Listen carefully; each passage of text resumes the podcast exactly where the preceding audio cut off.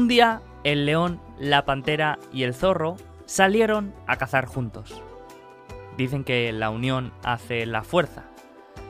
Y el trato era muy simple. Lo que consiguieran cazar se lo repartirían entre todos.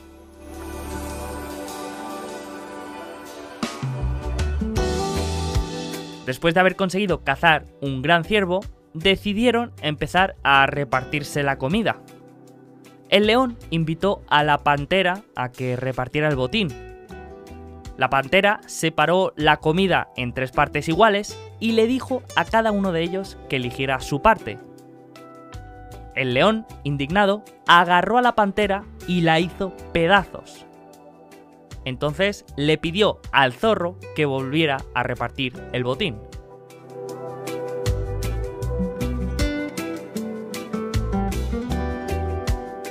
El zorro lo reunió todo en un gran montón, excepto una pequeña porción que se reservó para él y le dijo, toma, todo para ti. Ah, amigo, preguntó el león, ¿quién te ha enseñado a repartir las cosas de una forma tan equitativa? No necesito más lección que el error de la pantera, respondió el zorro. Esto es lo que se llama aprendizaje vicario o aprendizaje indirecto. Obtener aprendizajes de las experiencias de otras personas. En la inversión no hay nada como aprender de los errores de los demás. Solamente hay un problema. Un detalle insignificante. Que alguno de estos errores son características que traemos incorporadas, no fallos del sistema.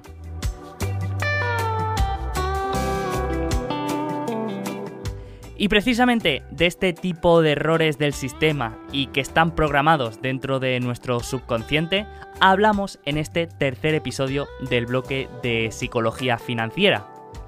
Un episodio en el que hablaremos de los sesgos cognitivos. Veremos una definición para ver lo que son y también cuáles de ellos nos afectan más a la hora de invertir.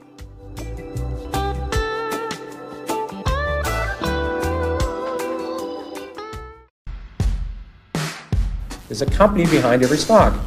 The company does well, the stock does well. and you buy a group of them, you basically don't lose money. Muy buena a todos, seguimos con este bloque de psicología de la inversión. Ya hemos visto un poco de introducción a las finanzas del comportamiento y hemos hablado del ahorro y de la importancia de ahorrar. Y ahora vamos a hablar de un tema también muy importante, que son los sesgos cognitivos. Vamos a ver qué son estos sesgos cognitivos, cómo nos afectan y vamos a ver algunos ejemplos de estos sesgos que nos afectan a la hora de invertir y cómo podemos gestionarlos de una mejor manera. ¿Te ha pasado alguna vez que estás en la calle mirando el móvil y no te das cuenta que el semáforo se ha puesto en verde? ¿O alguna vez has pensado viendo algún partido de baloncesto que sabías que el jugador haría exactamente ese movimiento? ¿O te has parado a pensar si la prensa y las noticias que lees tienen el objetivo de reforzar lo que ya piensas? Estos son algunos de los sesgos que experimentamos en nuestro día a día. Pero antes de hablar de ellos y de poner ejemplos, vamos a definir bien bien qué es un sesgo cognitivo. Un sesgo cognitivo es un fallo de pensamiento subconsciente que nos lleva a malinterpretar la información del mundo que nos rodea y que afecta a la racionalidad de nuestras decisiones y nuestras opiniones. El término sesgo cognitivo fue acuñado por primera vez en 1970 por los psicólogos israelíes Amos Tversky y Daniel Kahneman, y lo utilizaron para describir los patrones de pensamiento irracional de las personas en respuesta a problemas de juicio y de toma de decisión. Tras realizar varios experimentos y horas de investigación, pudieron identificar varios sesgos cognitivos que se producen en nuestra mente a la hora de tomar decisiones. Y existen cientos de sesgos cognitivos que podríamos mencionar y podríamos estar horas y horas hablando de todos los que hay, pero aquí vamos a centrarnos en los que más nos afectan o los que más presentes están a la hora de invertir. El primero de ellos es el efecto Dunning-Kruger. El efecto Dunning-Kruger explica que personas con una baja capacidad objetiva en una tarea concreta son propensas a sobreestimar su capacidad en esa tarea. Los humanos somos destacablemente incapaces de evaluarnos a nosotros mismos de forma objetiva, incluyendo nuestros niveles de competencia. Este sesgo cognitivo fue identificado por primera vez por los psicólogos David Dunning y Justin Kruger en un estudio realizado en 1999. Su trabajo, titulado Unskill and Unaware of It, resumía que las personas tienden a tener opiniones excesivamente favorables de sus capacidades en muchos ámbitos sociales e intelectuales. Dunning y Kruger estudiaron si los menos hábiles eran los que mayor nivel de confianza tenían. Su conclusión fue que los que peor se desenvolvían sobreestimaban sistemáticamente sus capacidades en relación a los demás. Vale, ¿y cómo podemos trasladar esto al contexto de inversión? Bueno, pues yo creo que esto se ve de manera clara sobre todo en mercados alcistas, en periodos en los que todo sube y, todas todos los inversores suelen tener muy buenos resultados. Eso puede llevar a pensar que esos resultados están más determinados por nuestras habilidades y nos pueden llevar a pensar que somos mejor inversores de lo que somos. Vale, ¿y qué podemos hacer para eliminar este sesgo? ¿Qué podemos hacer para no sufrirlo? Bueno, pues realmente es muy difícil eliminarlo al 100%, pero sí que hay maneras que nos pueden ayudar a gestionarlo mejor o a sufrirlo menos. La primera táctica que podemos hacer aquí es identificar nuestro círculo de competencia tener bien claro lo que sabemos y lo que no sabemos. Otra de las recomendaciones para evitar este sesgo es no tener miedo al no sé. Ser capaz de decir en cualquier situación que no tienes el conocimiento necesario para tener una opinión. A mí, a nivel personal, me parece genial cuando alguien dice que no tiene el conocimiento suficiente para tener una opinión. Me da mucha más credibilidad y me da a entender que pues tiene un mayor criterio. Y vamos ahora con la siguiente idea de sesgo cognitivo, el efecto vagón. En 1999, la capitalización de mercado de Cisco era de 600.000 millones de dólares. Esa valoración tenía una tasa de crecimiento implícita que significaba que llegaría a ser más grande que toda la economía de Estados Unidos en 20 años. ¿Cómo llegó a esa valoración? Bueno, el precio de sus acciones subía porque la empresa no paraba de subir. Y es posible que mucha gente mirara a su alrededor y pensara que los demás sabían algo que ella no, y eso le llevara a seguir la corriente. Pero todos sabemos cómo acabaron las empresas tecnológicas a finales del 1999. Los humanos hemos evolucionado como una especie social, nuestra capacidad de crear comunidades y nuestro comportamiento colectivo nos ha permitido prosperar. Pero esa naturaleza tiene un inconveniente, y es que crea una fuerte tendencia a hablar, actuar o creer cosas simplemente porque otras personas lo hacen. El efecto vagón explica que preferimos hacer lo que otros hacen independientemente de la lógica de esas acciones que ser diferentes. Nuestra naturaleza social nos empuja inconscientemente a encajar, lo que nos lleva a acciones que puede que no tengan sentido o a un peligroso pensamiento grupal. El efecto vagón está en todas partes, en la inversión, en la política, en los negocios y en muchas otras situaciones. Una vez que lo entiendes, no paras de verlo a tu alrededor. Por suerte hay una forma bastante efectiva de combatir este sesgo y es teniendo o basando nuestras acciones y comportamientos en una serie de principios y de valores fundamentales que podríamos llamar nuestra filosofía de inversión. Y la idea aquí es tener esta filosofía de inversión por escrito y comunicarla de manera repetida y, y repetirnosla a nosotros mismos, de manera que cuando estemos delante de una decisión podemos, mm, podamos comprobar si esa decisión que vamos a tomar está alineada con nuestra filosofía de inversión o realmente estamos siguiendo un pensamiento grupal. El siguiente sesgo cognitivo más importante a la hora de invertir es el sesgo de confirmación Un sesgo que nos guste más o menos a todos y cada uno de nosotros nos afecta de alguna manera. Este es uno de los sesgos más comunes y lo que representa es la tendencia que tenemos en ver, interpretar y buscar información que apoye las creencias que ya tenemos. Esto hace que ignoremos sistemáticamente la información que niega o contradice nuestras creencias y que solo aceptemos las que las confirman. Como resultado, no vemos el mundo tal y como es, sino que lo vemos como lo queremos ver. Esto se ve de manera clara en la mayoría de redes sociales. Solemos seguir a gente que piensa de la misma manera que nosotros. En la inversión, por ejemplo, podríamos decir que solemos seguir a gente con la misma filosofía de inversión que nosotros o con la misma idea sobre ciertas empresas. Esto puede llegar a ser peligroso ya que podemos llegar a crear lo que se llama una cámara de eco. Una situación en la que vamos a ir reforzando nuestras ideas, pero que va a ser difícil que entren otras distintas. Vale, ¿y cómo podemos combatir este sesgo?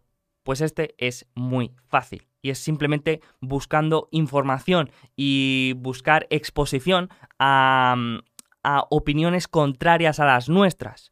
Si por ejemplo somos inversores de Apple, pues lo que está bien es buscar información contraria a nuestras ideas, información eh, de gente que tenga una visión negativa de la empresa y de esta manera contrastar nuestra visión con la opinión de otras personas y lo más importante, ser capaz de identificar qué es lo que tendría que pasar para que nosotros cambiáramos de opinión sobre este tema. El siguiente sesgo cognitivo es el sesgo de disponibilidad, otro de los clásicos de la inversión. A los humanos nos encantan los atajos. Valoramos las situaciones basándonos en los datos más accesibles, que suelen ser los más recientes. Nuestra mente percibe que lo que se puede recordar inmediatamente es lo más importante. El sesgo de disponibilidad es la tendencia a sobreponderar la información reciente a la hora de formular opiniones o tomar decisiones. ¿No te ha pasado, por ejemplo, después de ver una película de tiburones que te metes en el mar y solamente estás mirando para todos lados a ver si aparece alguna aleta? Pues esto sería algo similar. Esto puede ser algo irracional. Si te metes en el mar y estás buscando una aleta, pues no tiene ningún tipo de sentido porque existen las mismas probabilidades de que te ataque un tiburón que antes de ver la película. Sin embargo, ahora tenemos la imagen reciente de ese tiburón comiéndose hasta el guionista de la película. Bueno, pues esto también ocurre en la inversión. Por ejemplo, si la pasada crisis se produjo por un factor determinante X, en este ciclo económico mucha gente va a prestar mucha atención a ese factor. Y a nosotros a nivel individual nos puede pasar sobre todo con, con las empresas. Si hemos invertido en una empresa y ha salido mal porque tenía mucha deuda, ahora lo próximo que vamos a mirar en las siguientes eh, empresas que analicemos va a ser este nivel de deuda. Existen dos formas de gestionar mejor este sesgo. El primero de ellos es pensando en las probabilidades reales y no en las recientes de que algo pase. En el caso del tiburón, tenemos que pensar, eh, en vez de en la peli que acabamos de ver, tenemos que pensar en, la, en el número de ataques que se han dado en el mundo de tiburones comparados con la gente que se ha metido al mar. Y ahí tendremos una visión más aproximada de las probabilidades de que nos ataque un tiburón. Y la segunda es apagar las noticias. En serio, deja de ver noticias. Aunque parezca una contradicción, nos hace estar menos informados. Más información, más ruido. Vamos con el siguiente sesgo, el sesgo de supervivencia. Dicen que la historia la escriben los vencedores. Pero centrarse solamente en los supervivientes y de alguna manera ignorar sistemáticamente a los que no han sobrevivido lleva a una distorsión de nuestras conclusiones. En concreto, sobreestimamos las probabilidades de éxito porque solo vemos a los que han tenido éxito. Nassim Taleb habló de este sesgo en su libro Fooled by Randomness. Según él, el sesgo de supervivencia implica que la realización de mayor rendimiento será siempre la más visible. ¿Por qué? Pues porque los perdedores no suelen aparecer. Estamos entrenados para aprovechar la información que está delante de nuestros ojos ignorando la que no vemos. ¿Y qué está delante de nuestros ojos? Los ganadores. Cuando vemos una película, un canal de YouTube o en cualquier deporte, vemos a los actores que consiguieron el papel, a los creadores con más visitas y a los jugadores que han llegado al mayor nivel. Todo lo demás está oculto. Los perdedores no aparecen. Todos conocemos eh, empresas multimillonarias que han empezado en el garaje de su casa, como Google, como Microsoft, como Apple, eh, como Amazon. Empresas que han empezado sin apenas recursos y que ahora valen miles de millones. Sin embargo, si lo pensamos fríamente, la probabilidad de que esto suceda es increíblemente remota. Lo que pasa es que no cuentan las historias de las miles y miles de personas que han intentado un negocio desde el garaje de su casa y han fracasado. Lo mismo ocurre, por ejemplo, con los fondos de inversión.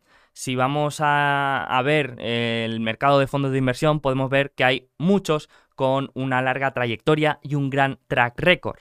Lo que no vemos son los que se han quedado por el camino, los que no, han, no, lo han hecho bien y han tenido que cerrar. Perfecto. ¿Y cómo podemos combatir o gestionar mejor este sesgo de supervivencia?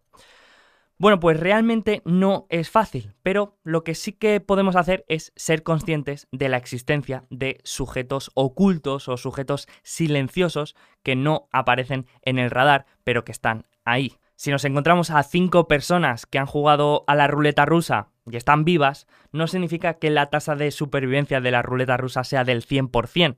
Significa que la que no ha sobrevivido, pues no está allí, no la podemos ver. En fin, vamos con el último sesgo más importante a la hora de invertir, el sesgo de anclaje. El anclaje es un sesgo cognitivo relacionado con los puntos de referencia. Estos puntos de referencia representan una especie de ancla que influye en el resto de nuestro juicio y nuestras decisiones. A la hora de invertir, este sesgo nos influye mucho en la valoración de empresas. Si encontramos una empresa cotizando a 10 y que hace un mes cotizaba a 20, automáticamente puede que pensemos que está barata, cuando no tiene por qué ser así. Y lo mismo ocurre en el lado contrario. Si una empresa ha subido mucho, la opinión natural es que está cara, cuando en realidad puede que merezca esa subida e incluso que esté barata. Este tengo que reconocer que es uno de los sesgos que más he sufrido y que más me han afectado y me siguen afectando en mi carrera como inversor. Sobre todo, por ejemplo, a la hora de comprar empresas que ya hayan subido mucho, ¿no? Es como que me, me cuesta por este sesgo de anclaje. Y la pregunta aquí es cómo podemos gestionarlo, cómo podemos eh, eh, tratarlo mejor. Y la verdad es que es difícil, eh, no hay una respuesta clara ni ninguna técnica y lo único que se puede hacer es ser consciente de la existencia de estos anclajes. Ahora, por ejemplo, a la hora de valorar sí que existe un pequeño truquito que nos puede ayudar a no tener un juicio de la empresa antes de, de analizarla, que es el analizar la empresa y estudiarla sin conocer su valoración, sin conocer su precio y sin conocer la evolución de su capitalización. De esta manera podemos analizarla sin tener eh, una idea de si está cara o barata. Bueno, y con esto cerramos este episodio de sesgos cognitivos, una temática que me parece muy interesante y me parece muy importante. Podríamos mencionar muchísimos más que nos afectan también a la hora de invertir, pero quizá estos son los más presentes y los que más nos afectan. Así que dejamos esto aquí y seguimos en el próximo episodio hablando de modelos mentales.